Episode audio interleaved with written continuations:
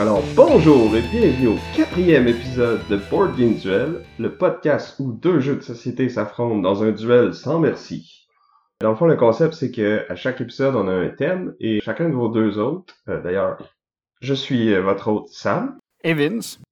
Donc à chaque épisode on va choisir un thème puis on va chacun vous présenter un jeu en lien avec ce thème-là. Et ce sera à vous de décider à la fin quel jeu qui vous semble le plus intéressant, quel jeu vous avez envie de jouer, qui euh, a gagné le duel.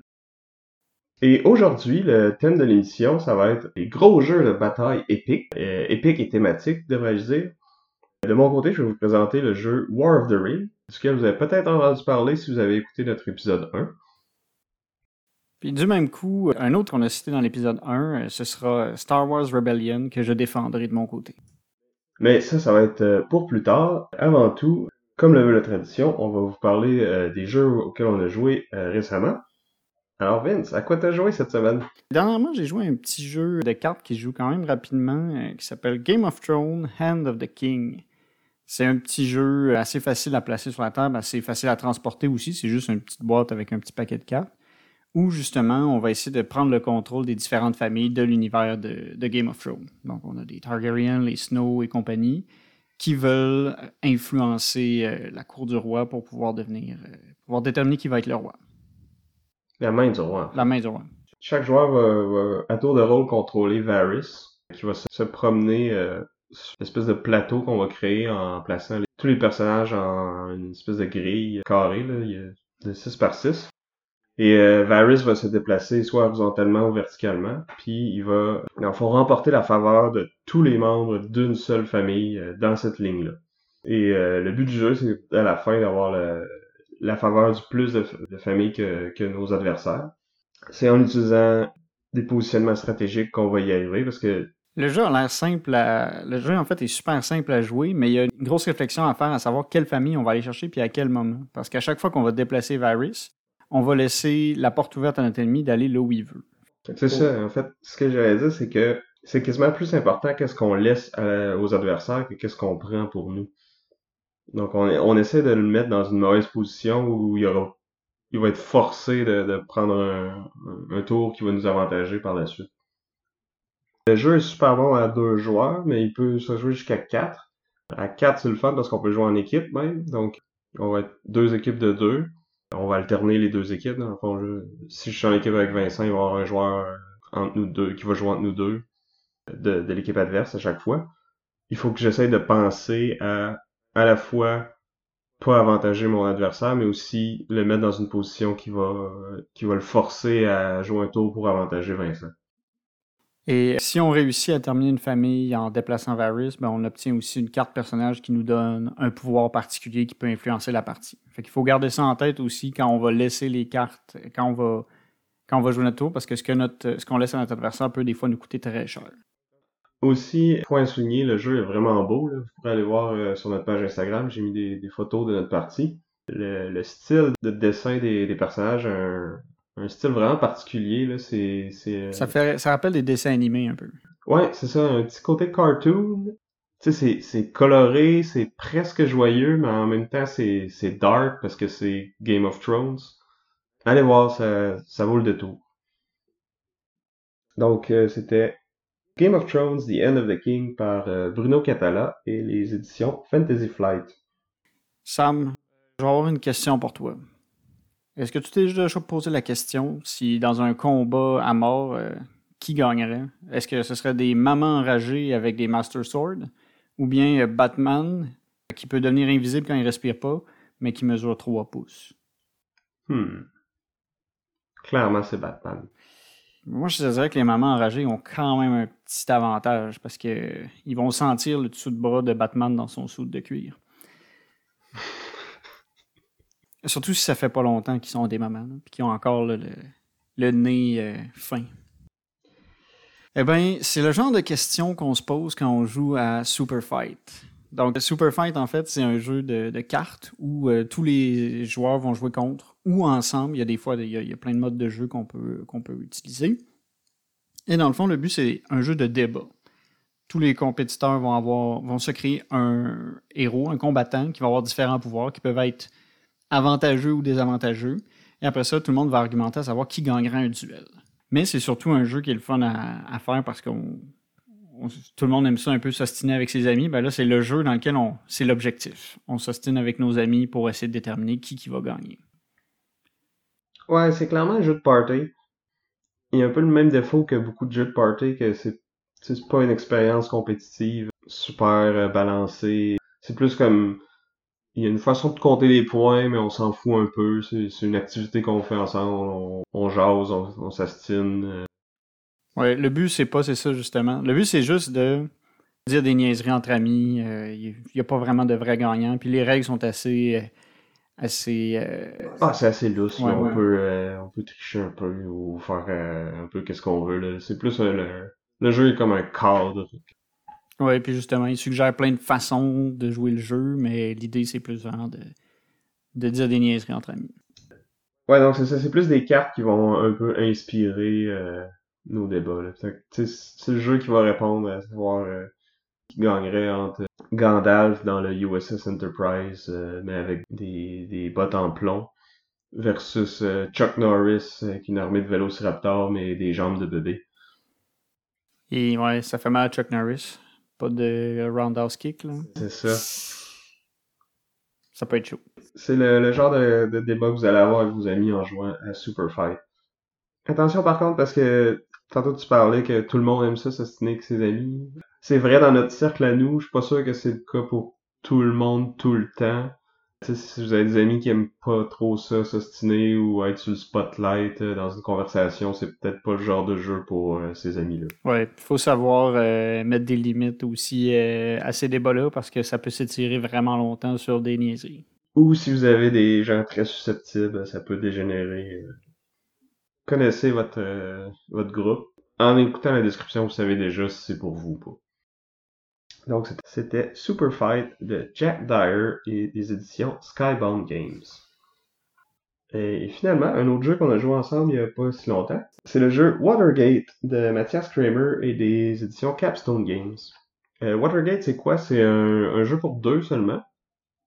Euh, donc à deux joueurs, il va y avoir un joueur qui va jouer le rôle du président Nixon, et euh, l'autre qui va être euh, l'éditeur en chef euh, du Washington Post qui essaie d'exposer au grand jour le, scandale du Watergate. donc pour ceux qui sont pas des, des connaissants de l'histoire américaine, c'est le président Nixon qui avait tenté d'espionner le, parti démocrate à l'hôtel du Watergate et qui a été destitué. juste en fait, qui a donné sa démission juste avant d'être destitué à cause de cette histoire-là. Et il avait demandé à son remplaçant de le pardonner. C'était un peu croche, mettons. C'était pas le moment des plus brillants dans l'histoire politique des États-Unis. Exact. Fait dans ce jeu-là, en fait, il va y avoir euh, plusieurs euh, éléments qui sont en jeu, euh, plusieurs champs de bataille, si on veut, mais pas vraiment des, batailles, mais chaque joueur va avoir une main de cartes. On va, ces cartes-là peuvent être utilisées de, différentes façons. Et l'idée, c'est de les utiliser pour tirer vers nous des jetons qui vont nous donner certains bonus et qui vont permettre en fait de, de relier euh, des informateurs sur on a une espèce de tableau là comme dans euh, un tableau d'enquête comme comme dans un poste de police avec plein de pins puis des cordes qui relient euh, des gens à Nixon. Et lorsqu'on ramasse certains des jetons on va pouvoir les poser sur ce tableau là comme comme un enquêteur le ferait pour relier justement nos, nos informateurs à Nixon c'est ça, le, journaliste essaie de relier, c'est euh, deux informateurs qui doivent relier jusqu'à Nixon. Deux informateurs, ouais. Puis euh, Nixon essaie de bloquer ces chemins-là et de gagner du momentum en même temps. Euh, puis s'il gagne assez de momentum, ben là, à ce moment-là, il va être réélu puis il va gagner la partie.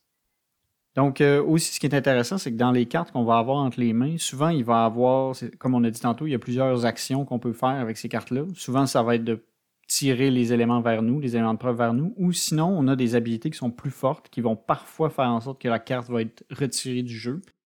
C'est important de gérer le tempo dans le fond, parce que oui, ces gros moves-là vont nous permettre de, gagner un avantage sur l'adversaire, mais si on utilise toutes nos cartes comme ça au début, euh, ben après ça, dans nos mains, il va nous rester pas grand-chose. Fait que si le si l'autre est capable de, résister à nos, grands coups, puis de, faire durer la partie un peu plus longtemps, ben il risque de l'emporter.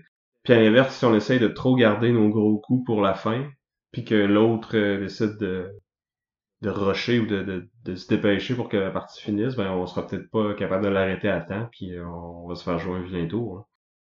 C'est un jeu, un jeu qui joue à deux, un jeu qui joue quand même rapidement, puis qui est facile à expliquer. Une fois qu'on a les cartes en main, puis qu'on a fait un tour, après ça, on est bon pour la fin. Oui, puis souvent, on va finir une partie, puis on va vouloir euh, immédiatement rejouer en changeant les roues. Parce que les, les deux euh, paquets de cartes sont, sont vraiment différents. Donc c'est le fun de voir les, deux côtés. Donc, petite note intéressante aussi sur les cartes, il y a beaucoup de, de flavor text qui, qui apportent des petites notes historiques là, sur c'est qui euh, les personnages dans le jeu, qui sont tous des, des vrais euh, journalistes ou sénateurs qui ont été impliqués de près ou de loin dans, dans cette histoire-là. Donc c'est ça, c'était Watergate de Matthias Kramer et de Capstone Games. Euh, voilà pour notre euh, petit tour d'horizon euh, des jeux qu'on a joués récemment. On va maintenant passer à une nouvelle section de l'émission qui est le courriel des auditeurs. Oui, donc donne-moi une minute, je vais aller ouvrir notre boîte aux lettres.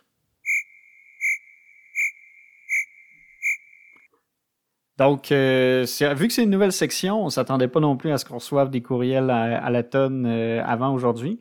Mais à partir de, cette semaine, on va commencer à lire euh, ou à discuter de certains courriels qu'on va avoir reçus durant les deux semaines. Que ce soit euh, concernant les jeux que vous appréciez ou euh, des, idées de duel, on va tout éplucher ça pour, pour après ça en, discuter pendant l'émission. Hey Sam, je pense qu'on de recevoir un courriel finalement. Ah ben oui, regardons ça. Alors Tagar nous dit Salut, sur le dernier épisode du podcast, lors de la discussion sur Cyclade, Normalement, si tu te fais outbid sur un dieu, tu n'as pas le droit de bid à nouveau sur ce dieu-là tout de suite. Euh, donc, il faut aller sur un autre dieu puis espérer être euh, outbidé une, autre fois si on veut revenir sur le dieu sur lequel on avait euh, originalement placé notre enchère. D'accord, on dit aussi, je ne sais pas si l'erreur de règle était juste pendant la conversation, mais je préfère préciser la vraie règle au cas où. Non, en fait, c'est vrai. Merci de nous, de nous préciser ça. C'est euh, une règle que j'avais manqué en, lisant les règles. Donc, euh, merci du, tuyau. On va, on va essayer d'appliquer ça euh, pour notre prochaine partie. Ça a des chances, en fait, d'améliorer l'expérience à deux joueurs aussi, vu que tu n'auras pas nécessairement tout le temps le dessus sur mise en chair. C'est ça, je pense que tu vas être obligé de, peut-être surenchérir un peu plus. Ben, en fait, de miser dès le départ un peu plus haut que, que ce que tu voudrais pour être sûr de pas te faire euh, outbider, justement. Ah, et j'aimerais juste lire euh, la, conclusion du message de Tagar. Et je suis d'accord que ce n'est pas tout à fait, ce n'est pas du tout fait pour être joué à deux joueurs. Mais il a quand même mon vote face à Aeon's End Legacy. Donc clairement, Tagar est une personne de bon goût. Merci Tagar de nous avoir écrit. C'est vraiment gentil, c'est super apprécié. Puis si vous, vous nous écrivez, euh, a bonnes chances qu'on vous lise dans notre prochain épisode. Alors, n'hésitez euh, pas, euh, la boîte aux lettres a encore plein d'espace pour accueillir plein de messages. Nous allons maintenant passer aux choses sérieuses, notre duel, qui va impliquer deux jeux de combat d'armée épique avec une forte thématique. Fait à noter, c'est deux jeux que les deux on aime vraiment beaucoup. Vince les avait les deux dans son top 5. Euh, moi je les aurais mis probablement dans mon top 10. Fait que oui, on va s'ostiner à savoir qui, qui a le meilleur des deux, mais prenez pas ça pour dire que parce qu'on en défend un, on n'aime pas l'autre. Sérieusement, on me propose n'importe quel des deux à n'importe quelle soirée. Je suis partant pour jouer à ça. Exact, moi aussi, pareil. Euh, donc oui, euh, je suis toujours partant pour jouer à ces jeux-là, mais il faut prévoir du temps quand même, parce que c'est deux jeux qui, vont me prendre euh, trois heures et plus. donc de mon côté, je vais vous parler de, du jeu War of the Ring, deuxième édition, des auteurs Roberto Di Meglio, Marco Maggi et Francesco Nepitello, des éditions Ares Games. War of the Ring, ça dit, la guerre de l'anneau. Tout le monde euh, connaît le, Seigneur des Anneaux. Je suis pas sûr que la plupart de nos auditeurs vont avoir lu les livres et ou euh, vu les films, ou sinon au moins en ont entendu parler. donc, d'un côté, on a les, les peuples libres, les gentils, qui essaient de détruire l'anneau. Et de l'autre côté, on a les, forces des ténèbres, Sauron, Saruman, les orques et compagnie, qui essaient de, conquérir la Terre du Milieu ou de trouver le porteur de l'anneau. Donc, on retrouve des, thématiques assez communes à d'autres jeux en, ayant des armées qui vont aller se combattre, puis un contrôle de territoire qui va être euh, assez important dans tout le, jeu. Mais on a une twist que je trouve qui est assez cool, qui est... Ben, je vais pas te le vendre. ben, vas-y, moi, je parle avec ça. Mais oui, euh, dans le fond, la twist assez cool, c'est que euh, ce qui va dicter les actions qu'on peut faire dans le tour, c'est qu'au début, on va brasser des dés. Euh, puis ces dés-là, dépendant de quelle face ils vont tomber, ça va euh, dicter quelle action on peut prendre, quel type d'action on peut prendre en fait. Ce qui est intéressant, c'est qu'il est très asymétrique aussi. les forces ténèbres vont avoir plus de dés, donc plus d'actions que, que les peuples libres. Au cours de la partie, on va pouvoir débloquer plus de dés en faisant entrer en jeu des, des personnages euh, bien connus. Et c'est ça, les différentes actions, dans le fond, vont tourner autour de euh, déplacer des armées, recruter des nouvelles unités, faire un peu de politique parce que au début de la partie, euh, c'est pas toutes les, euh, les factions qui sont en guerre. Il faut comme utiliser ces actions politiques là pour comme réveiller un peu tout le monde que hey en passant tu sais, au Mordor là il y a comme une grosse armée d'orques qui s'en vient puis je pense qu'il faudrait peut-être lever une armée nous autres aussi se défendre c'est ça les peuples sont un peu réticents à ça au début euh, il y a différentes façons de les activer. Là. finalement, si on, s'ils se font attaquer, ça va accélérer le processus de. Euh, on peut aussi envoyer les, compagnons, euh, les différents compagnons, dans le fond. au début, le groupe est tout ensemble avec Frodon et Sam, puis ils suivent les porteurs de l'anneau. Mais au cours de la partie, on peut, dans le fond, séparer ces personnages-là. ils vont partir de où est-ce que le, le, groupe se trouve, puis ils vont aller se promener sur les territoires, ils peuvent se joindre aux armées quand ils arrivent dans des villes, euh, ils vont activer euh, les peuples euh, qui correspondent à ces villes-là. ils vont ajouter différents bonus si ces, armées-là se, se, trouvent en, en, combat. Mais d'un autre côté, notre communauté de l'anneau devient de plus en plus petite, plus faible, donc plus vulnérable. Elle peut se faire attaquer par les forces du mal, donc moins de chances que Frodon se rende jusqu'à la montagne du destin et qu'il puisse y détruire l'anneau. Parce que c'est une des principales raisons, une des principales façons de gagner au jeu, euh, pour ce qui est des gentils, c'est de se rendre jusqu'au Mordor pour pouvoir détruire l'anneau, mais il y a aussi d'autres euh, façons. On peut gagner militairement aussi, en prenant le, contrôle du territoire des, euh, des forces des ténèbres. Mais les forces des ténèbres sont habituellement suffisamment nombreuses et puissantes que c'est difficile de vraiment leur voler des territoires. Alors que on a les forces des ténèbres qui, elles, peuvent avancer et balayer les armées du bien sur leur passage si jamais le, joueur qui maîtrise les, ben, qui possède les, peuples libres fait pas attention puis gère pas sa défense. C'est ça. Puis aussi, en plus, les forces des ténèbres, leurs unités peuvent euh, être régénérées. Régénérées à, volonté. Puis, euh, ben, pas, ben, pas à volonté, mais je veux dire, ils sont pas limités dans le nombre d'unités qu'ils peuvent euh, régénérer, tandis que les, côté des forces euh, du bien, ben, quand il y a une unité qui est morte, euh, elle retourne dans la boîte, puis on pourra jamais la revoir. Chaque combat est donc euh, crucial.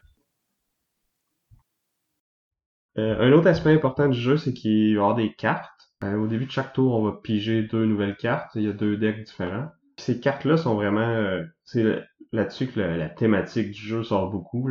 C'est des cartes qui vont faire référence à des événements qui sont passés dans les livres, et euh, souvent, ça va... Fond, chaque carte a deux utilisations possibles. On peut soit l'utiliser pendant un combat pour se rajouter un bonus. Je pourrais revenir un peu au combat quand ça fonctionne un peu plus tard. Une autre euh, chose qu'on peut faire avec la carte, c'est dans le fond l'utiliser comme une de nos actions. Et là, euh, si certaines conditions sont remplies, ça nous donne un gros bonus comme de, de, recruter des armées à un endroit où on pourrait pas, ou recruter des armées même si notre peuple n'est pas encore en guerre, ou déplacer des armées, ou si Gandalf est présent à telle place, ben euh, on peut euh, envoyer des Ents attaquer les hangars. Donc c'est vraiment des, des, trucs cool, des moments qu'on se rappelle dans les livres et qui viennent euh, pimenter notre, notre partie. Et si on, joue plusieurs fois au jeu, ben, il y a certaines cartes qui, sont un peu plus fortes que les autres. Puis on, on sait que l'autre joueur peut peut-être l'avoir en main ou pas. Donc il y a tout le côté de, de bluff puis de contre-bluff par rapport à ces cartes-là. Ouais, c'est un jeu qui mérite à être joué plusieurs fois parce qu'il est quand même assez complexe. Ça prend un certain temps à lire les instructions, ça prend un certain temps pour s'habituer aux règles puis pas faire d'erreur. Ça va être aussi, ça va revenir aussi pour, euh, pour mon jeu. Mais c'est des jeux un peu plus pesants en termes de mécanique. Oui, euh, il y, a beaucoup de règles, beaucoup de petites exceptions, mais qui ces exceptions-là servent le thème au final.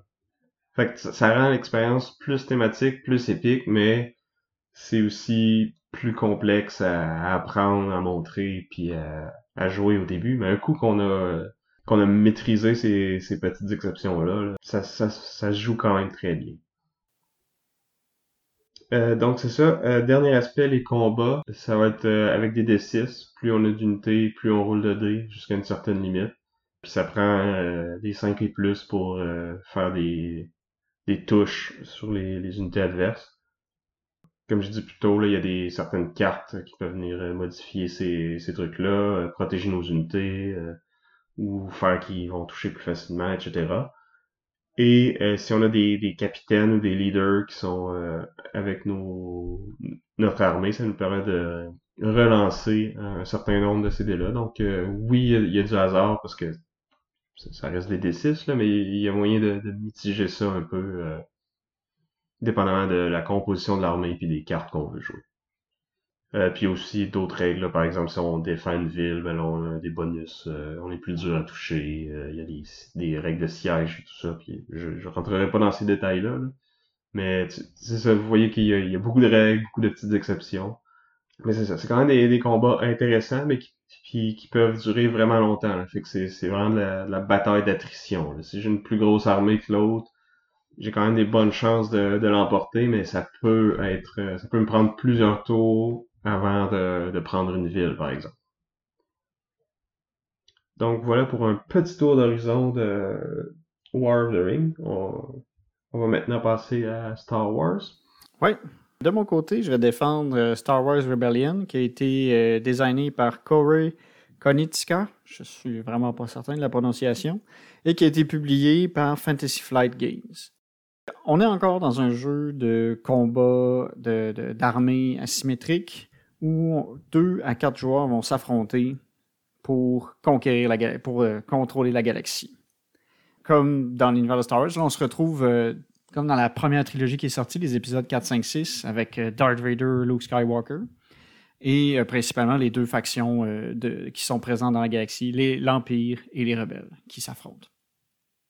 La mission de l'Empire, c'est de trouver la base rebelle et de l'anéantir, alors que les rebelles doivent user de ruses et de tactiques pour survivre jusqu'à avoir obtenu assez de, réputation avec le reste du peuple de la galaxie pour se rebeller contre, contre l'Empire. Donc c'est un peu une course euh, contre la montre. On commence la partie avec un nombre de tours défini. Les rebelles vont pouvoir diminuer le nombre de tours de la, de, la partie en accomplissant différents objectifs, alors que l'Empire va utiliser son, son armada, son armée gigantesque pour explorer l'ensemble de la galaxie et détruire des planètes avec euh, leur étoile de la mort euh, au besoin pour se débarrasser des rebelles. Mais comme, euh, comme dans les films, l'étoile de la mort, bien que ce soit une arme redoutable, aussi sa faiblesse et peut être détruite par les rebelles s'ils trouvent les plans. Parce qu'on a cette course de trouver les plans de l'étoile de, la mort qui, qui est aussi retrouvée dans le jeu. Ouais, c'est une dynamique qui est vraiment intéressante parce qu'en début de partie, euh, justement parce que le, le rebelle a peut-être pas les plans, l'étoile de la mort est vraiment dangereux, c'est vraiment un, atout pour l'Empire. Mais plus la partie avance, plus on le sait que les plans, les plans, l'autre les a probablement, puis il faut vraiment que je pense à protéger ma base. En début de jeu, je suis content si j'ai une étoile de la mort. En fin de partie, euh, pas tant. J'essaye juste de, de, la mettre loin de l'action puis espérer que les rebelles la détruisent pas. C'est pas tout à fait vrai parce qu'en fin de partie, on peut aussi réussir à bien la protéger en mettant une flotte autour puis et en la déplaçant. Parce qu'il faut quand même que les chasseurs rebelles réussissent à pénétrer les défenses. Puis si on est en mesure de détruire les chasseurs rebelles avant qu'ils soient en position, on peut facilement la protéger même en fin de partie. Oui, on peut la protéger, mais facilement, puis en même temps trouver la base puis la détruire. Il faut faire des choix, puis bon, mon point c'est plus que c'est moins un atout, c'est plus une, euh, une faiblesse que le, les rebelles peuvent exploiter. Puis il faut que je mette des ressources pour empêcher les rebelles de, pouvoir l'exploiter, justement. Donc, c'est ça. Fait qu'on a, on a ce système-là, on a les, les, armées qui vont se taper dessus, mais il y a aussi un système de, de loyauté des différents systèmes qui va nous dire un peu si, on possède une planète ou pas, puis si on peut utiliser ces ressources pour construire notre armée, parce que notre armée est continuellement en train de se reconstruire avec les ressources qu'on trouve sur nos planètes. Donc, il faut gérer ça. Fait que c'est un peu le pendant de la politique dans, War of the Rings. Oui, c'est un peu ça. Une autre différence qui est euh, avec euh, War of the Rings, c'est que là, ici, les actions, on n'a pas, ils sont pas déterminés par, le, par des dés ou par le hasard. C'est vraiment, on a, on a des leaders, qu'on, qui, on possède un certain nombre de leaders qu'on va attitrer à différentes, à différentes tâches. Donc, ça va être soit euh, aller faire attaquer des planètes, ça va être soit bloquer des cartes des joueurs adverses ou jouer, pour jouer nos cartes à nous, il faut aussi utiliser ces leaders-là. Et il y a vraiment un gros aspect stratégique parce que chaque étape euh, du jeu se fait dans un ordre prédéterminé, puis on peut voir à l'avance qu'est-ce que le joueur d'avant nous va. Ben, dans le fond, la façon qu'un tour fonctionne, c'est qu'il y aura une phase de planification. Puis là, euh, les deux joueurs vont un peu annoncer qu'est-ce qu'ils veulent faire avec euh, des, leurs leaders. Donc, s'ils les assignent une mission ou pas, mais l'autre joueur va pas voir c'est quoi la, mission sur laquelle ils sont assignés. Ils vont seulement voir qu'ils sont assignés à une mission. Puis là, ça va être de déterminer est-ce que je me garde des leaders en réserve pour essayer de contrer les missions des autres? Est-ce que je m'en garde en réserve pour bouger mes armées? Ou est-ce que je les mets toutes sur des missions parce que je dois absolument réussir cette mission-là ce tour-ci, sinon je suis vraiment dans le trou? Fait que la gestion d'un tour et notre planification de tour est vraiment importante, puis il y a vraiment beaucoup d'options qu'on peut, qu'on peut faire. Il y a beaucoup d'options, puis on a peu d'actions, donc c'est des choix déchirants à chaque tour. Ouais. À mesure que la partie va avancer, on va avoir plus de leaders pour pouvoir faire plus d'actions, mais c'est toujours aussi difficile de choisir qu'est-ce qu'on veut faire. Puis des fois, on veut vraiment être actif dans nos missions, on veut pouvoir jouer des cartes fortes qui vont avoir des effets qu'on juge qui vont nous aider beaucoup. Mais à côté, on va justement laisser la porte ouverte à notre ennemi à faire qu'est-ce qu'il veut avec ses cartes euh, de son côté. si on parlait des combats. Oui. Au niveau des combats, euh, on va avoir des, deux sortes de combats. Il va y avoir des combats spatiaux, des combats terrestres, pour pouvoir prendre le contrôle des différents systèmes. Donc, on va avoir les unités. Chaque unité va avoir des points de vie ou des types de dégâts qu'il va pouvoir effectuer aux autres unités. Et à ça, on va ajouter des cartes qui vont avoir des pouvoirs qui vont influencer l'issue du combat. Ces pouvoirs-là vont varier en fonction des unités qu'on a en jeu, parce qu'on a des pouvoirs qui se débloquent juste si on a telle ou telle unité sur le terrain. Mais attends, là tu parles du système avec l'expansion. Ah, oui. Dans le jeu de base, on va avoir des, cartes, oui, mais c'est des cartes qu'on va piger au hasard au début du combat, dépendamment de quel leader qui est impliqué. il va y avoir beaucoup de dés, mais... Moins de stratégie. C'est beaucoup quelles unités on va envoyer se battre et quel leader on va envoyer avec pour s'aider à, piger des cartes. Mais ça, c'était beaucoup. C'est l'aspect le plus critiqué du jeu, j'ai l'impression. Ouais, c'était un aspect qui était un peu trop euh, aléatoire. C'était difficile de vraiment avoir une grosse stratégie à part mettre plus d'unités dans le combat. Mais avec euh, l'extension euh, Rise of the Empire, ils ont beaucoup amélioré l'aspect combat, justement, en changeant principalement le système de cartes qui, au lieu que ce soit des cartes qu'on piège au hasard, c'est tous les deux joueurs, on va avoir une main de cartes qu'on va avoir euh, tout le long de la partie. Chaque ronde de combat, on va jouer une.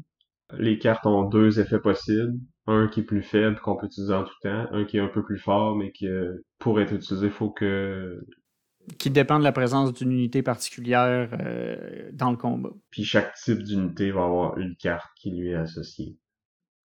Ces cartes-là sont aussi euh, connues de, notre adversaire. On peut savoir quelle carte il lui reste dans la main à tout moment. Puis on peut justement ajuster notre stratégie en fonction de qu'est-ce qui lui reste, qu'est-ce qu'on a, puis prendre des décisions par rapport à ça. Si je sais qu'il te reste plus de, En fait, s'il te reste des cartes, euh, seulement des cartes TIE Fighter, par exemple, ben, je pourrais aller euh, t'attaquer à un endroit où il n'y a pas de TIE Fighter, en sachant que ta carte va être moins forte. C'est ça. Il y a moyen de faire de la, de la planification en fonction justement des cartes qui restent dans nos mains. Puis un coup qu'on a joué toutes nos cartes, on, reprend notre deck au complet. Donc c'est un système de, cartes qui est, de cartes de combat qui est similaire euh, au jeu A Game of Thrones. Oui, on le retrouve dans Kemet aussi, un système semblable. Kemet qu'on a parlé dans l'épisode 2. Donc c'est ça, ça fait le tour euh, pour les combats. Euh, un autre aspect qui est vraiment important dans le jeu, euh, c'est les missions. Oui, les cartes missions, dans le fond, c'est un peu le, le cœur du jeu en dehors des combats. C'est en fait des actions qu'on va pouvoir faire qui vont avoir des effets vraiment particuliers certains, dans certaines situations. Ça peut être des effets politiques, ça peut être des effets militaires, ça peut nous permettre de recruter des unités par surprise, parce que souvent, parce qu'on ne sait pas quelle mission notre opposant a dans les mains. Il y a quatre cartes qui sont toujours là puis qui reviennent dans la main du joueur, mais on a après ça plein d'autres cartes qui vont être pigées en cours de partie pour lesquelles notre opposant n'a aucune idée. C'est cool parce que ces missions-là font souvent référence à des, moments iconiques euh, dans les films. Oui, c'est un peu, euh, ça nous permet de revivre un peu euh, les films. On a différentes cartes qui font référence à des événements. On a entre autres la carte Général Vir, ce que j'adore particulièrement, qui nous permet d'amener des AT-AT sur une planète un peu par surprise pendant que notre, notre ennemi s'en attend pas. On a des cartes qui nous permettent d'aller chercher des héros particuliers sur des planètes.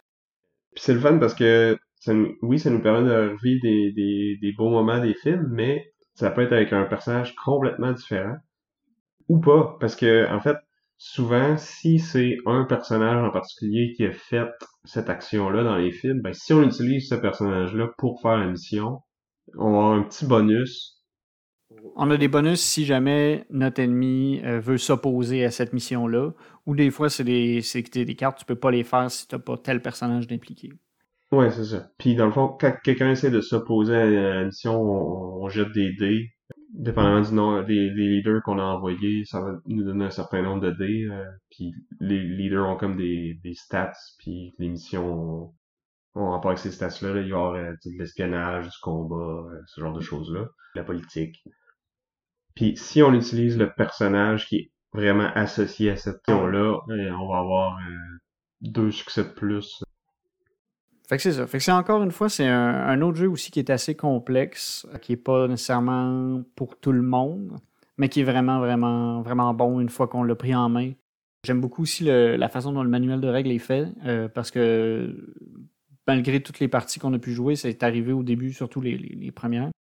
On se pose des questions sur des règles et euh, le livre des règlements est quand même bien structuré. Il y a un beau glossaire, c'est facile de se retrouver si jamais on est mêlé. Alors, je trouve que malgré le fait que c'est un jeu qui peut être assez complexe, on peut facilement retrouver l'information qui nous manque si jamais on a une question à se poser. Ouais, puis parce qu'on va en avoir des questions à se poser, euh, surtout les, premières fois. Oui. Je pense que ça a été seulement la quatrième partie qu'on a joué que j'étais satisfait de mon application des règles. Euh. Ouais, à toutes les fois, à la fin, on en regardait, on était comme Ah, finalement, j'avais pas le droit de faire ça. Ou euh, Ah, mais en faisant ça, t'aurais dû lancer plus de dés. Ou Ouais, non, c'est ça. C'est pas évident à prendre en main, mais une fois que c'est pris, c'est c'est merveilleux. On se sent puissant avec notre armée euh, impériale euh, pour prendre la galaxie. Puis on se sent tout le temps un peu euh, sur la touche quand on est quand on est le rebelle puis qu'on essaie de se cacher ou de déplacer la base rebelle puis qu'on se sent un peu observé. C'est tout le temps des parties assez chaudes quand on joue avec des joueurs expérimentés. Puis encore une fois, c'est un jeu qui, gagne beaucoup à être rejoué trouvez-vous quelqu'un pour jouer avec vous, découvrir le jeu ensemble, puis euh, jouer plusieurs fois, puis après ça, c'est là que le, quand on commence à un peu le paquet de cartes de l'autre, on, sait un peu qu'est-ce qu'il pourrait essayer comme mission, mais on n'est pas certain de est-ce qu'il l'a en ce moment ou pas, est-ce qu'il est en train de me bluffer, pourquoi est-ce que le rebelle est en train de monter une armée à côté de Coruscant? J'ai, même pas d'armée là, moi. Ça n'a pas rapport. Est-ce que là, il y a la carte qui fait, qui fait plein de points s'il prend Coruscant? Ou il fait ça pour que j'aille à Coruscant parce qu'au final, sa base rebelle est pas là puis il veut l'attirer là? C'est ça, parce que mon armée est tout proche de la base rebelle puis il veut juste que je les ramène à Coruscant pour, euh, pour la défendre. Mais finalement, il y avait pas cette mission-là puis je me suis fait avoir. Ouais. Donc voilà, ça fait un petit tour d'horizon de Star Wars Rebellion. Donc maintenant, on va pouvoir commencer à débattre un peu de, des petits points plus précis par rapport au jeu pour essayer de démystifier lequel est vraiment le meilleur. Je pense qu'on peut commencer par parler du truc le plus évident. Star Wars Rebellion euh, gagne au niveau. Premièrement, les, miniatures sont vraiment, sont très belles. Les vaisseaux, on les reconnaît. Euh, ils sont super bien euh, faits. Il y a des petits détails assez assez pointu sur, sur chacun des différents vaisseaux. On, sent aussi que on a une carte dans la main qui, qui, pourrait, qui pourrait être un, appareil, dans le fond, de l'univers de Star Wars. Là. Il y a tous des petits trucs électroniques comme des petites lumières. Les logos de l'Empire puis des rebelles sont imprimés un peu partout. Euh, on sent vraiment euh, l'univers Star Wars. Là, c'est, Ben, j'aurais tendance à dire que War of the Ring est aussi beau puis aussi bien fait. Là. Il, y a, beaucoup de miniatures dans celui-là aussi. Euh, chaque peuple va avoir ses propres miniatures. Chaque faction a sa petite personnalité, ses, ses figurines personnalisées. On a une immense carte de la Terre du Milieu qui est super bien détaillée, super bien divisée avec les, différentes régions. On a des cartes pour chacun des personnages avec des illustrations. Euh, c'est des grosses cartes euh, style tarot, bien illustrées, c'est, écrit en gros, c'est facile à lire. Euh. Les deux jeux sont, sont vraiment beaux, à mon avis. Je pense pas qu'il y en a un qui se démarque vraiment plus qu'un autre. Non, en effet, les deux sont très beaux. Euh, le seul truc, dans le fond, que quelqu'un d'autre pourrait peut-être dire, c'est que les, dessins, les dessins de War of the Ring, c'est pas inspiré, dans le fond, des films. C'est vraiment toutes des illustrations qui sont originales. C'est ne connaîtrait pas la face de, Gandalf, même si euh, un homme barbu avec un chapeau pointu, c'est, ça se ressemble d'un à l'autre.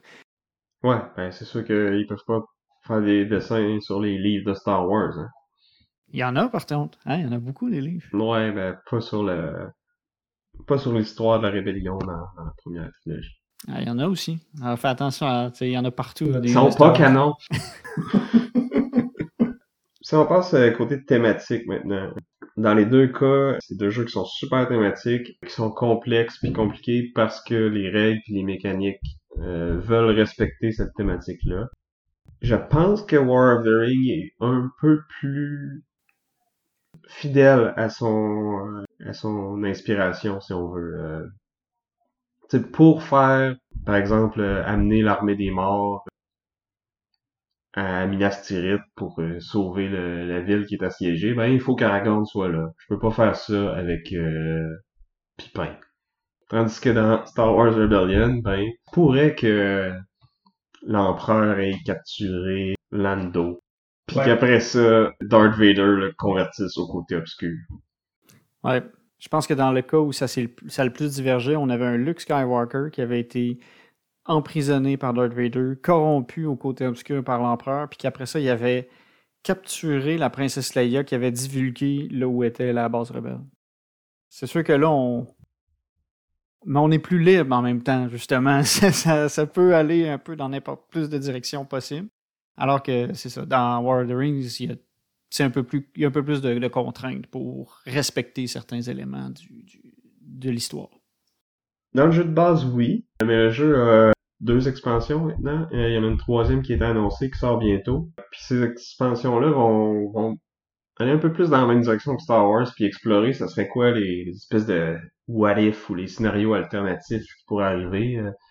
Euh, il y en a une qui permet de jouer avec euh, Galadriel, Elrond, euh, Celeborn, fait qu'ils vont ils vont commencer la partie à quelque part, ils, vont pouvoir se déplacer puis euh, entrer dans l'action un peu plus que qu'est-ce qu'ils ont fait dans les livres. Euh, du côté des, des forces de l'ombre, ben on, peut sortir le Balrog, la Moria, puis y faire lever une armée puis aller raser des cités. Donc on a cet aspect-là qui est un peu moins fidèle euh, au matériel source, mais qui permet d'explorer des nouveaux scénarios, puis de, de, faire des nouvelles stratégies, puis de, rajouter un peu de, fraîcheur au jeu. En parlant de fraîcheur, on pourrait parler maintenant de la variabilité du jeu d'une partie à l'autre. Là, on a parlé d'extension. Euh, comme je disais tantôt, euh, Star Wars Rebellion a aussi une extension, une extension qui, qui est excellente. Nécessaire, je dirais. Ça corrige beaucoup les combats. Ça, puis ça ajoute aussi d'autres thématiques. Moi, je, en fait, il y a des jeux pour lesquels des fois on se dit, oh, on pourrait ajouter l'extension ou pas, puis on se pose la question avant de jouer. Avec Star Wars Rebellion, on se pose juste pas la question. Euh, une fois qu'on a essayé l'extension, on veut plus retourner en arrière. Ben, il y a une question qu'on se pose en fait, parce que oui, le système de combat de l'expansion, on veut l'utiliser à chaque fois, mais un set de missions, qu'on, il y a certaines cartes qui viennent en remplacer d'autres, fait que là, on se pose la question est-ce que je... Est-ce qu'on joue avec les cartes de mission d'extension ou pas? On a aussi le fait que la stratégie va vraiment être différente d'une fois à l'autre. On peut toujours, déjà en partant, on, peut placer la base rebelle n'importe où. Ça va faire varier d'une partie à l'autre où est-ce qu'on va s'en aller. On a des systèmes qui vont avoir un, qui vont être attitrés au début de la partie aussi aux rebelles ou à l'Empire. Il y a, un petit. euh, il y a un groupe de planètes qui peuvent commencer Empire ou Rebelle, mais sinon, c'est d'une partie à l'autre, c'est pas pareil. C'est vrai que le setup est différent d'une partie à l'autre, mais tu sais, on a le choix entre deux, trois planètes euh, de chaque bord, plus quelques neutres qui, qui vont aller d'un d'un côté ou de l'autre. Puis oui, avec les rebelles, je peux déplacer ma base au début puis changer de stratégie comme ça, mais côté Empire, c'est un peu toujours il faut que je trouve la base. Fait Oui, mais la, la stratégie sera pas tant différente d'une fois à l'autre. La façon de l'exécuter va l'être parce que les missions et les projets qu'on va piger vont être différents. Mais au final, tout ce que je fais, c'est dans le but de trouver la base puis de la détruire. c'est sûr qu'il y a une seule façon de gagner pour chacune des deux factions. L'Empire doit détruire la base rebelle, les rebelles doivent raccourcir la partie et réussir à se rendre au dernier tour sans avoir été détruits. C'est ce qui est différent un peu dans War of the Ring où là, il, y a plus il peut y avoir plus qu'une façon de gagner, peu importe la faction qu'on est. C'est ça, les deux peuvent gagner avec le militaire. C'est plus difficile pour les, les peuples libres, si on veut. Parce qu'ils ont des plus petites armées, parce que dans les faits, euh, pour gagner militairement, il faut que le, les, Faut, faut que les, les forces de l'ordre, il faut qu'ils conquièrent 10 villes. Tandis que les forces, euh, les peuples libres, c'est deux. Et on a aussi un rapport de force qui est assez déséquilibré parce qu'on a les armées des ténèbres qui ont des unités euh, à pu finir puis qui peuvent en reproduire si jamais ils en perdent, alors qu'on a le, la- des ressources limitées au, au niveau des peuples libres. Fait que c'est, c'est risqué. Ça peut être risqué de décider de se lancer dans le militaire quand on est les peuples libres. Ça, c'est pas impossible que ça marche? Non, mais je pense qu'il faut que l'autre joueur nous ouvre cette porte-là. Parce que le jeu en tant que tel, la façon qui, qui est seté au début, si les deux se concentrent là-dessus, c'est, c'est le, les méchants qui vont gagner. Mais il y a toujours l'espoir de, d'aller porter l'anneau euh, jusqu'au Mordor. Puis là, justement, à quel point qu'on met des efforts là-dessus, euh, ben là, ça va, ça va mettre de la pression sur l'autre joueur de lui aussi mettre des ressources là-dessus pour nous contrer. Donc, il va avoir moins de ressources à mettre sur notre armée. Donc, on a un peu plus de temps pour survivre. Puis, fait que c'est ça, c'est euh, une balance qu'il faut euh, équilibrer tout le temps. Faut pas, faut pas se faire dominer d'un côté ou, ou de l'autre parce que ça fait que l'opposant va juste en profiter de cette, cette ouverture-là. C'est un aspect qui est pas présent dans Star Wars, je trouve.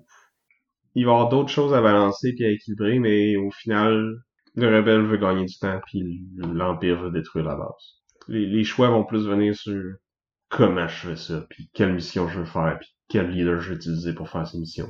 Ouais. Puis aussi, quel ou quel objectif euh, le rebelle va décider de, jouer. Parce que euh, oui, il va avoir des objectifs, il va collecter les cartes objectifs à mesure que la partie va avancer. Il y en a qui vont être plus ou moins faciles à obtenir. Et puis en fonction de ça, on va justement jouer différemment. On peut jouer aussi la carte de l'appât, on peut essayer de. On peut aussi réussir à développer une armée qui est conséquente. À la différence de, de, de, de, War of the Ring, où militairement, on est plus en mode survie. Euh, le rebelle peut, s'il joue bien ses cartes, s'il se positionne bien, amasser une armée qui est assez conséquente pour pouvoir justement combattre euh, l'étoile de la mort ou les Super Star Destroyers. Il y a moyen de, de se débattre militairement. Un truc qui est intéressant aussi, c'est que War of the Ring, je pense qu'il joue juste à deux. Peut se jouer à 4. Il y a des règles pour, mais c'est pas... J'ai jamais essayé, puis honnêtement, je suis pas sûr que je voudrais. OK. Parce que un truc qui est intéressant, c'est que Star Wars Rebellion peut se jouer à deux, mais il peut aussi se jouer à quatre, puis ça se joue pas tout à fait de la même façon. Parce qu'on a des leaders qui sont dédiés à un joueur. Tu sais, c'est quand même. Ça va quand même être deux équipes, c'est quand même les rebelles contre l'Empire. Mais les leaders sont séparés en deux joueurs. Un, on a un joueur qui est le commandant, puis un, un joueur qui est l'amiral. Il y en a un qui gère plus les combats planétaires, l'autre les combats spatiaux. Mais aussi au niveau de l'exécution des missions, on a comme un autre niveau de complexité puis de, de- de réflexion qui s'ajoute parce que on peut pas effectuer les, missions dans l'ordre dans lequel on, on aimerait. Il faut faire, il faut, faut les jouer dans. le- En fait, on peut, mais En fait, c'est qu'il faut alterner. de quel leader on va envoyer sur quelle mission. En fait, c'est pire que ça. C'est que l'amiral va jouer avant le, le général. Ouais, mais si... Euh, Puis il faut jouer une carte du général. Un leader. Les leaders sont à un joueur. Fait que tu peux. Mais une mission peut avoir plus qu'un leader dessus. Ouais. Donc, si on peut... Si on met un amiral et un général, ben... Ouais, après, on peut, on peut décider. Mais Mais- c'est ça, ça, ça requiert qu'on mette deux leaders dessus. Ouais. Ou sinon, c'est de dire euh, Ah, ben, cette mission-là, il faut absolument qu'elle soit jouée avant telle autre. Ben là, je vais la faire avec un joueur, avec un personnage qui est pas nécessairement optimal parce que c'est l'autre joueur qui l'a, puis on peut pas faire, on peut pas faire nos, synergies comme il faut si on la joue pas là. Fait que il y a ce, ce truc-là que je trouve cool que même à 4, ça, ça change le jeu, puis je trouvais ça quand même pas mal intéressant. Oui, mais ça reste que le jeu est principalement designé comme un jeu à deux. Sais, à quatre, on, on se split un peu les choses à faire. Fait qu'on a comme, mais pas la moitié d'une expérience de jeu, mais pas loin, hein. Ah, moi, je trouve que c'est, je trouve que c'est euh, rough comme euh, jugement euh, que tu viens de dire là, parce que moi, je trouve que ça, ça change le- le- la donne, parce que justement, les, les tours se font pas, se font pas de la même façon. Mais je pense que c'est vrai, mais je préfère quand même jouer à deux qu'à quatre. J'ai pas souvent joué à 4. C'est aussi difficile de trouver trois autres personnes qui se disent bon, ben, on, est-ce qu'on a 3 à 4 heures? En fait, je vais dire 3 à 6, parce qu'on a vu- fait des parties qui ont duré 6 heures. Ben surtout à quatre, justement, c'est Ouais. plus long parce que là, il faut se mettre d'accord sur tout, tout avec l'autre personne, euh, quelle mission qu'on veut faire en premier, quelle mission qu'on veut faire, point. Ouais. C'est beaucoup de, de, de complotage, si on veut, puis de, de, de... De manigance, de, de planification de tout. C'est ça. Donc, euh, c'est une partie qui est déjà longue, qui devient encore un peu plus longue. Honnêtement, oui, ça se fait à quatre. Essayez-le, si, si ça donne. Si vous avez trois amis qui veulent vraiment essayer le jeu le même soir. Mais je pense que l'expérience optimale est à deux. Dans les deux cas. Je pense qu'on arrive euh, au point où est-ce qu'on laisse la parole aux auditeurs. Ouais, honnêtement, moi je dirais, là, si vous hésitez entre les deux jeux, ils sont proches, là. Allez-y avec le La thématique. la thématique qui vous parle le plus. Si vous êtes plus un fan de Seigneur des Anneaux que de Rebellion, ben allez-y pour War of the Ring. Puis si vous êtes plus un, un fan de Star Wars, ben allez-y avec Rebellion. Puis dans les deux cas, vous serez pas déçus. Là. Mais je vous dirais, si vous avez la chance, essayez les deux aussi, parce que les deux sont vraiment bien. Puis, tu sais, oui, les deux vont, vont gagner à, à être joués plusieurs fois, puis à se faire découvrir. C'est pas facile là, de, de jouer souvent à ces jeux-là, là, à moins d'avoir euh, quelqu'un avec qui jouer qui, qui est aussi motivé que vous, puis qui est, que c'est facile de, de coordonner les horaires. Dans ce cas-là, lancez-vous dans ces jeux-là, là, puis vous allez avoir du fun ensemble, ça va être vraiment cool. Mais surtout, lancez-vous dans War of the Ring parce que hashtag Team Sam. Non, non, non, non. Hashtag Team Vince avec euh, Star Wars Rebellion. Vous voyez pas mon mouvement de main, là? Je dis, tu vas voter pour Vince. Tu vas voter pour Vince. C'est, de la belle radio, ça, Vincent. Donc, c'est ça. Euh, écrivez-nous, boardgameduel gmail.com. Dites-nous lequel des deux jeux vous auriez le, le goût d'essayer en premier. War of the Ring, Star Wars Rebellion. Euh, vous pouvez le faire aussi sur notre page Facebook, sur notre euh, page Instagram. Allez commenter là-dessus. Autre chose que j'aimerais vous dire, c'est si vous aimez l'émission, partagez, parlez-en à un ami. Euh, on aimerait ça agrandir notre nombre d'auditeurs. Donc, euh, si vous aimez ça, parlez-en à un ami. Si vous n'avez pas aimé ça, parlez-en à un ennemi. Faites ce que vous voulez, mais parlez-en. Partagez. Partagez plus. Like and subscribe. C'était Sam. Et Vince, À la prochaine. à plus.